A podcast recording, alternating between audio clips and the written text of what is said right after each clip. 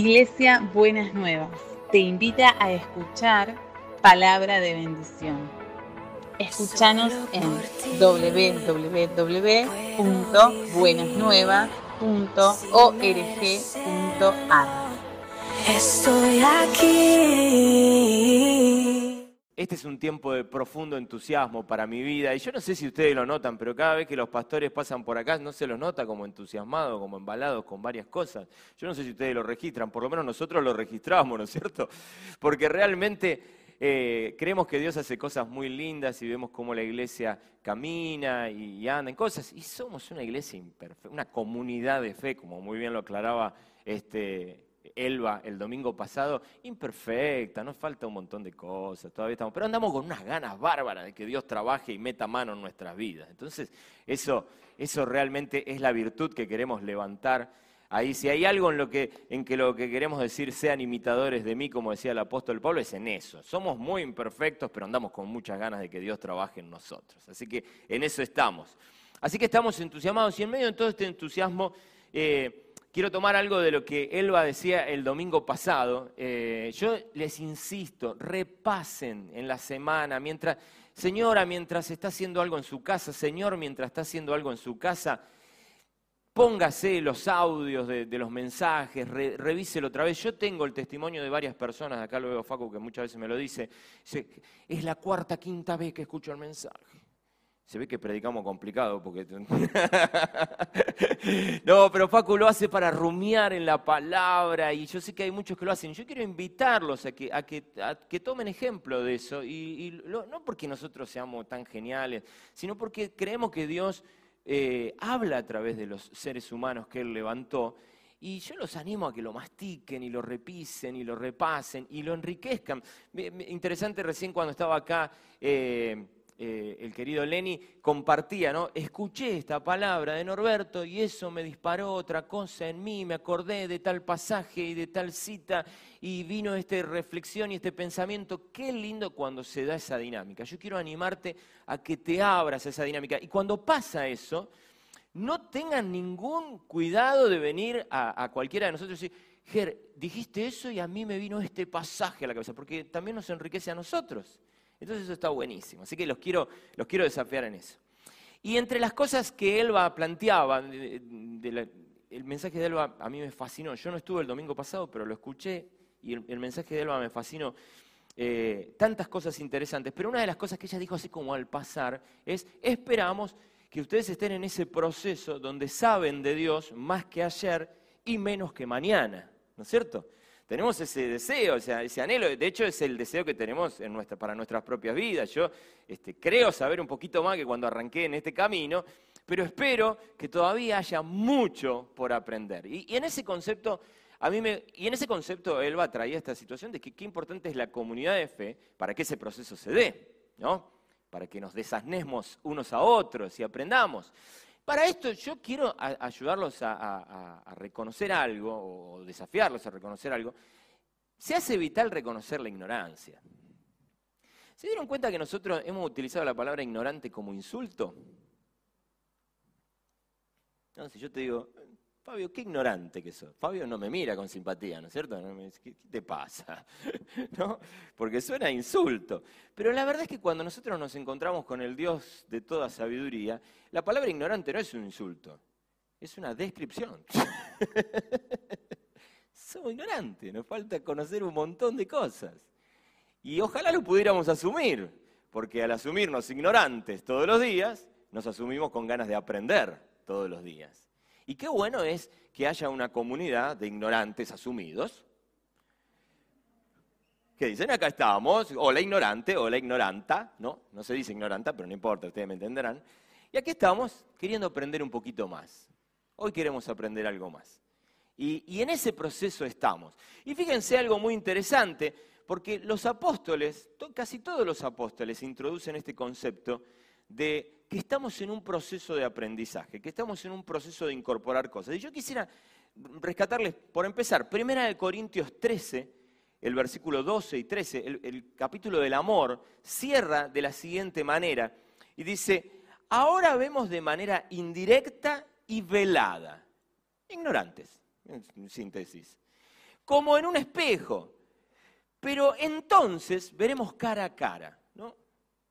Los teólogos han discutido qué es ese, ese eh, pero entonces. Pero la verdad es que habla de que hay un futuro y en ese futuro vamos a ver de manera mejor. Y, y esa es nuestra esperanza. Vamos a ver de manera mejor. Vamos a entender lo que todavía no entendemos. Vamos a comprender lo que todavía no comprendemos. Vamos a tener eh, la posibilidad de acceder a principios, a conceptos, a ideas que hoy no los manejamos, no los conocemos. Y entonces el apóstol Pablo dice, ahora vemos de manera indirecta y velada como en un espejo, pero entonces veremos cara a cara. Ahora conozco de manera imperfecta, pero entonces conoceré tal, y esto me parece interesante, presta atención a este concepto, pero entonces conoceré tal y como soy conocido.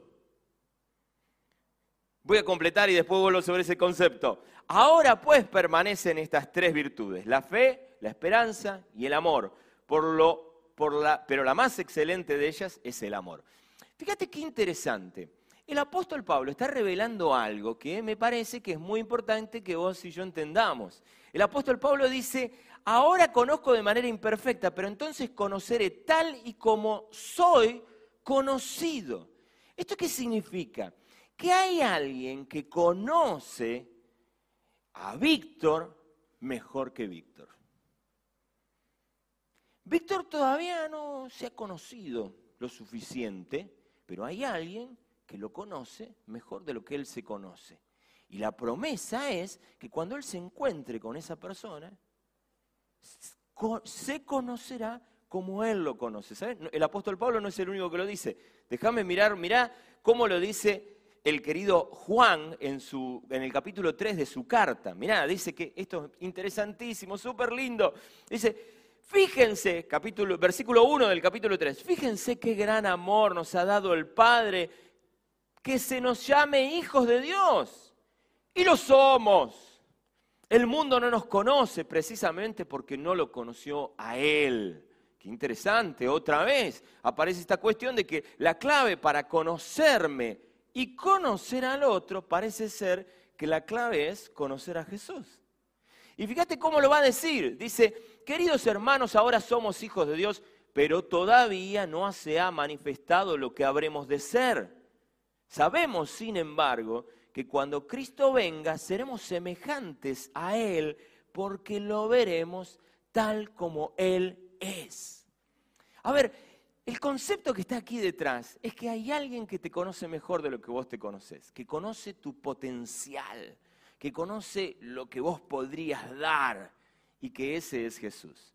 Y la promesa que el apóstol Juan y el apóstol Pablo de alguna manera nos, nos, tiran es, el día que vos te encuentres con Jesús y conozcas a Jesús cara a cara, pleno, pleno, va a haber como una especie de revelación donde vos vas a decir, ¡Ah!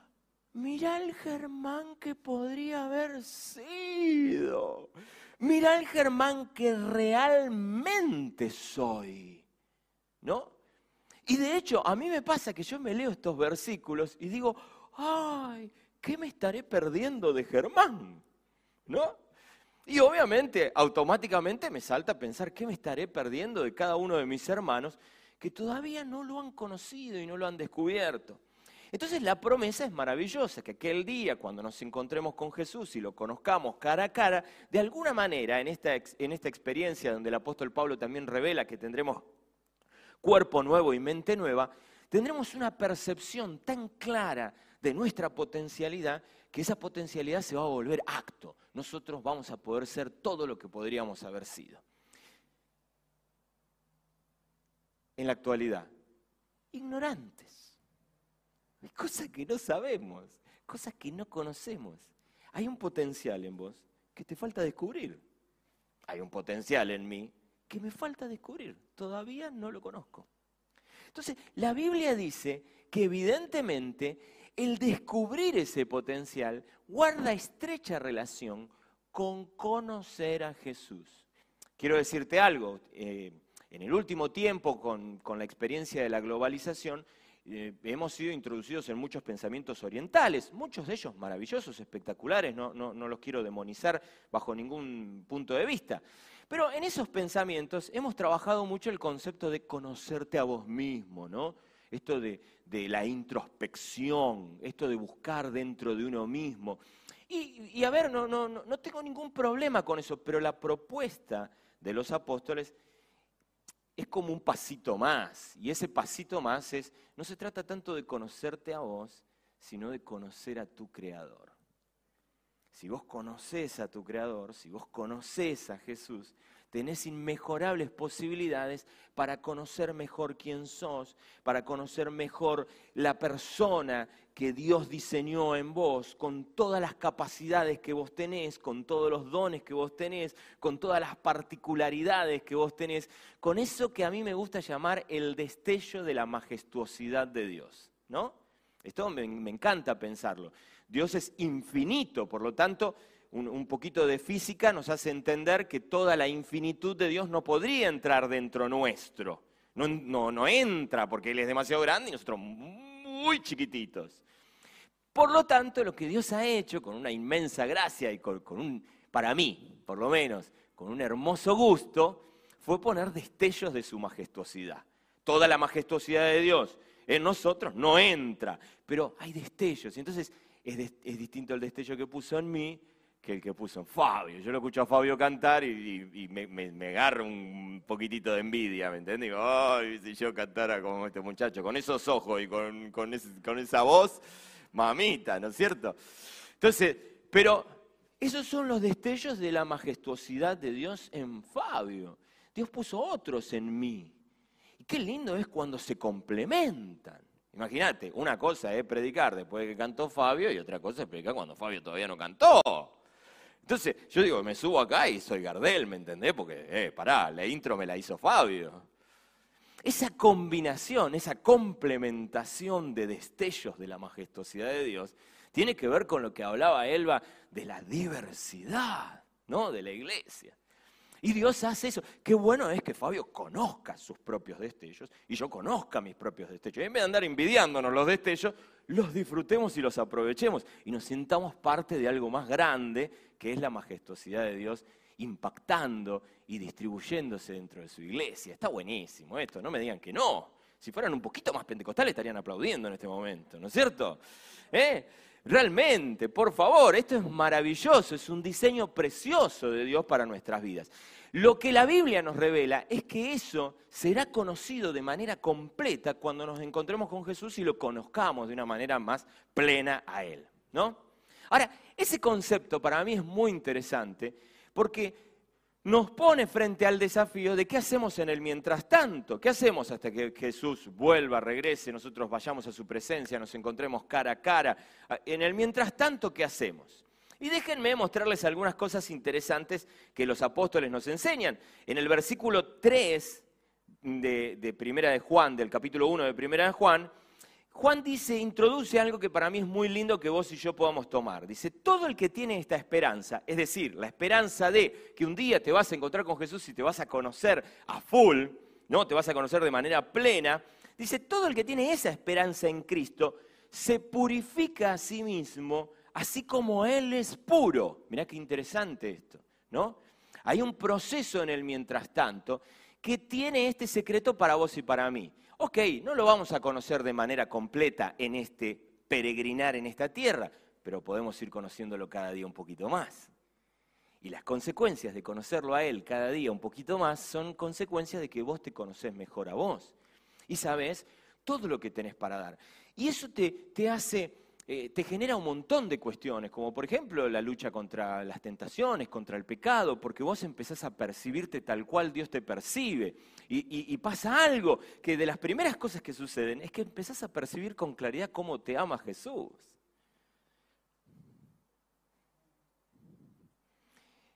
¿La secundaria te quedó muy lejos en la cabeza? Hace memoria, hace memoria. O, tu adolescencia. Eh, la chica popular, para los varones, ¿no? La, chica popular. Si la chica popular de la escuela llegaba a estar atrás tuyo,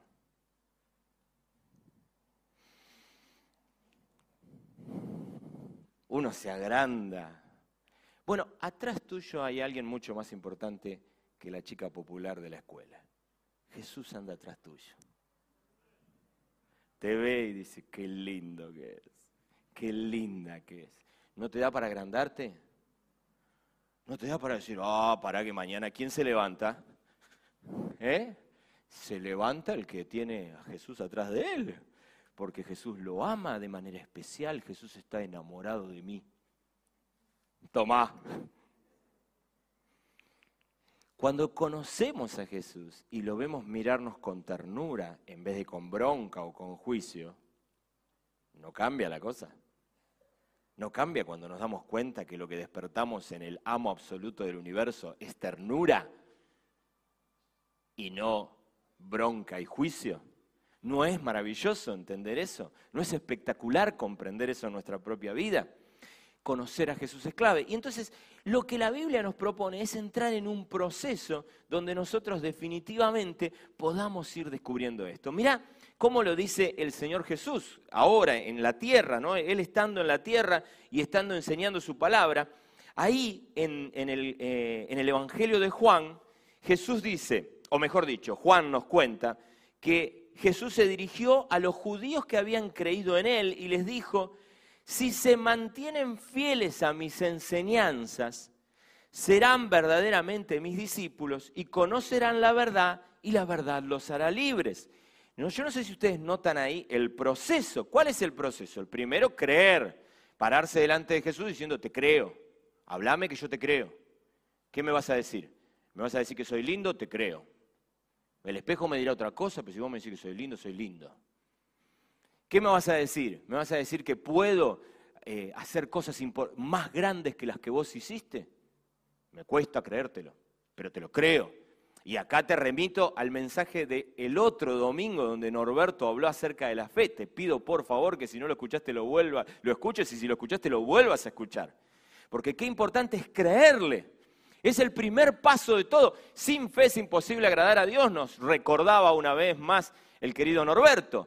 Es importantísimo que yo crea. El paso es un paso importantísimo, pero parece ser que no alcanza solo con creer. ¿No? Los demonios, Satanás y los demonios también creen y parece que no les sirve de mucho. Es más, por ahí creen más que vos que yo todavía, pero no les alcanza, no sirve.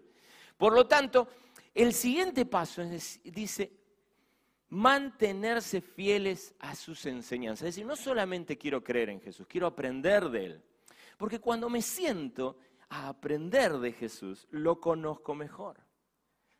Conozco su carácter, conozco sus intenciones, conozco su voluntad. Y voy descubriendo esto, cosas que, para mí es fascinante, ¿no? Que uno, a mí por lo menos me, me pasa así, ¿no? Yo voy como conociéndolo a Jesús y lo que me salta es, qué lindo, qué Qué precioso caminar. Menos mal que lo tengo a este de Dios, ¿no? ¿Viste cuando vos decís, wow, qué bueno, qué alegría? Porque qué bueno saber que alguien con tan buenas intenciones y con tanta ternura para conmigo está interesado en mí. Así que me quedo con él, me quedo en la charla con él y es imposible que si pasás tiempo con Jesús no te contagies. Y qué lindo es cuando vos escuchás sus enseñanzas y muchas veces te vas a encontrar con, ay, qué difícil poner en práctica eso. Yo siempre les cuento, a, ustedes se los he dicho un par de veces, ¿no? Yo leo 1 Corintios 13 y me estreso, ¿viste? Porque digo, ay Dios, el amor todo lo cree, todo lo soporta, todo lo espera. No es jactancioso, no busca lo suyo, no se irrita fácilmente. Oh, ¿me entendés? Es materia de posgrado para mí, 1 Corintios 13, ¿me entendés? pero sin embargo el desafío es seguir buscando al maestro. Maestro, enséñeme, coachéme, maestro. Guíeme, porque si está esta materia yo la quiero tomar y la quiero aprobar. Y si me saqué un 7, y bueno, buscaré el 8 el día de mañana. Y si la desapruebo, estoy acá tratando de aprobarla. Pero quiero aprender de vos mantenerse fieles en sus enseñanzas es como una, clave de la vida. Y dice que es eso lo que te hace discípulo. Eh, discípulo no te hizo pasar por las aguas del bautismo, discípulo no te hizo haber levantado la mano y pasado al frente, discípulo te hace tus ganas de querer seguir aprendiendo, eso te convierte en discípulo. A mí me encanta pensar, o sea, que mi condición de hijo es inamovible. Dios me adoptó, me adoptó. Soy su hijo y se acabó. Ya está. Punto. Basta. Jesús, si yo me porto mal, Dios no me agarra de una oreja y me lleva de nuevo al orfanatorio y me dice, arréglenmelo este y después cuando está arreglado me avisan. No, Él se queda conmigo y lidia con mis caprichos y con mis cosas raras y me ama porque soy su hijo. Yo estoy convencido que tu condición de hijo es inamovible, no se va a perder jamás, por más que te portes muy mal. Lo sé porque tengo hijos que a veces se portan bien, a veces se portan mal y yo los amo igual. Y si yo hago eso, imagínate Dios.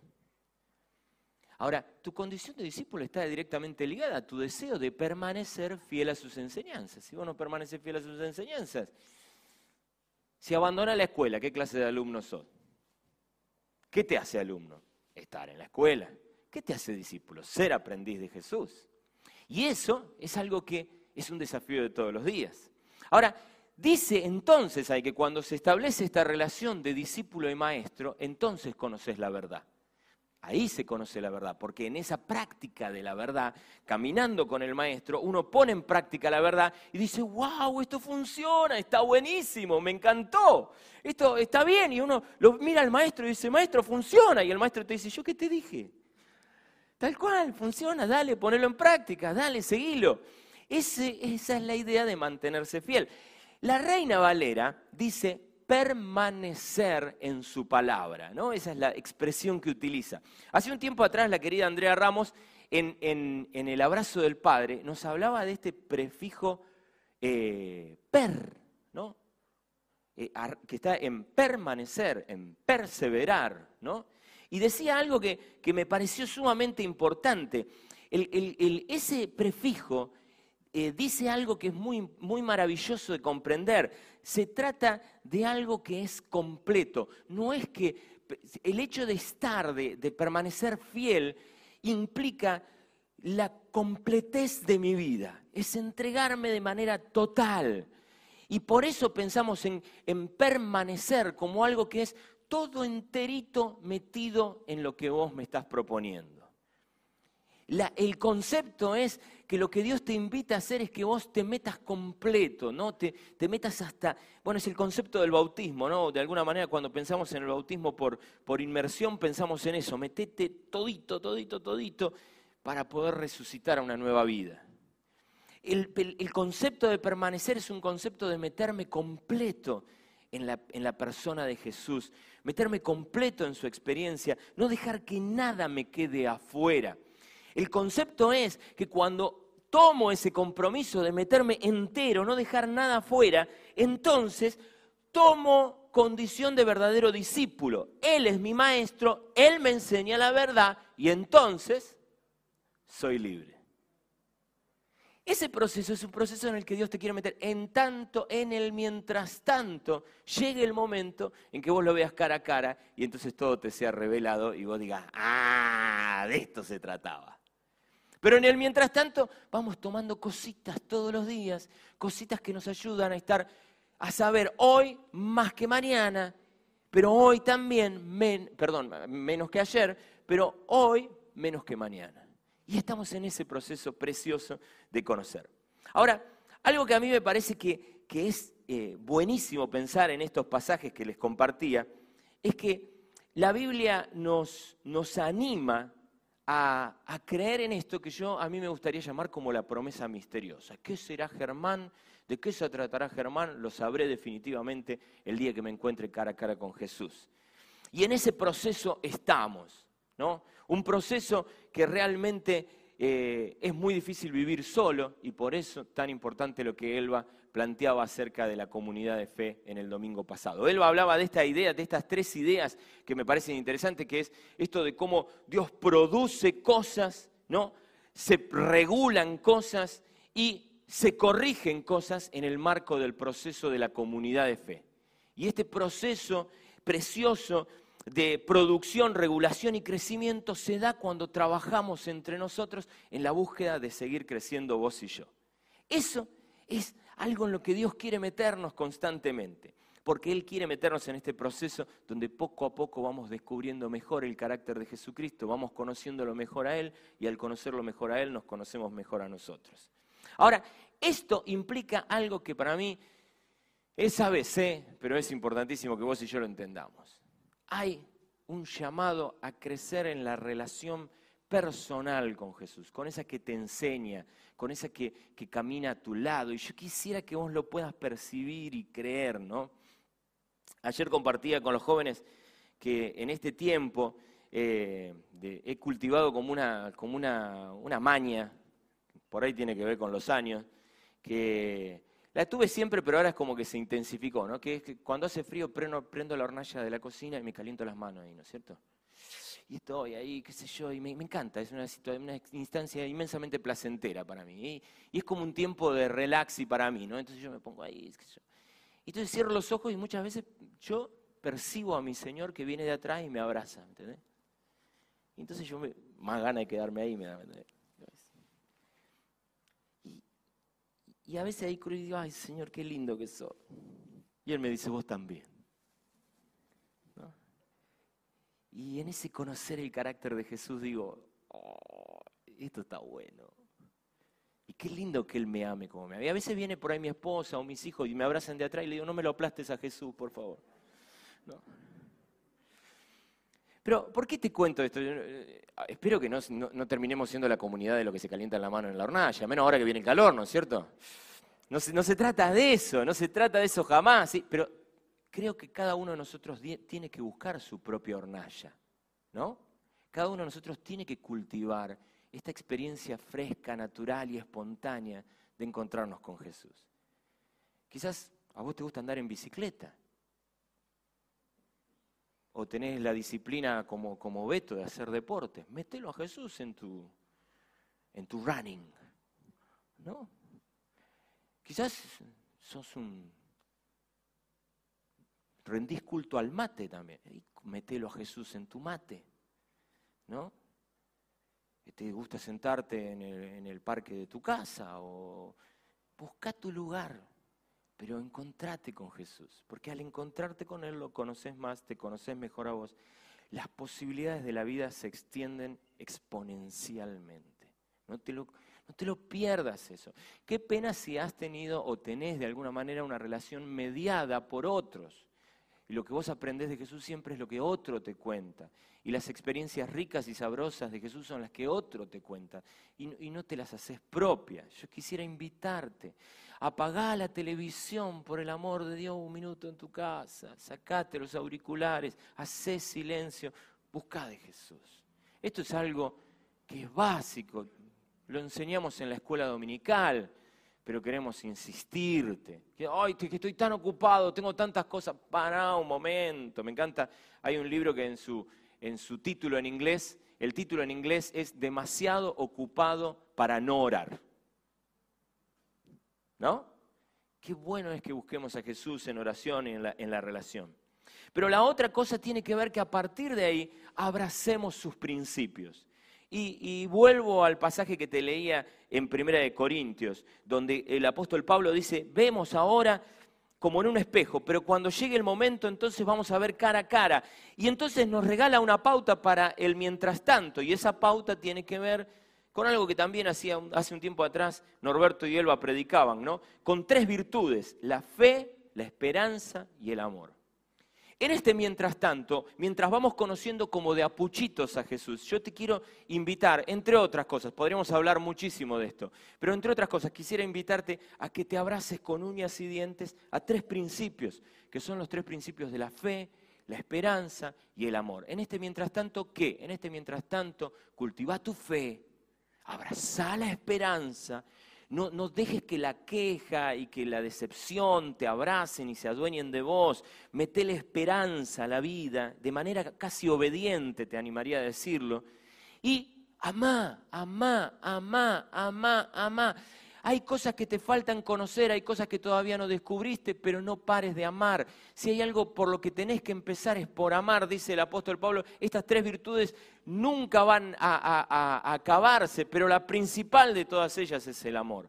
Cultiva la fe, abraza la esperanza, practica el amor. Te lo digo de nuevo.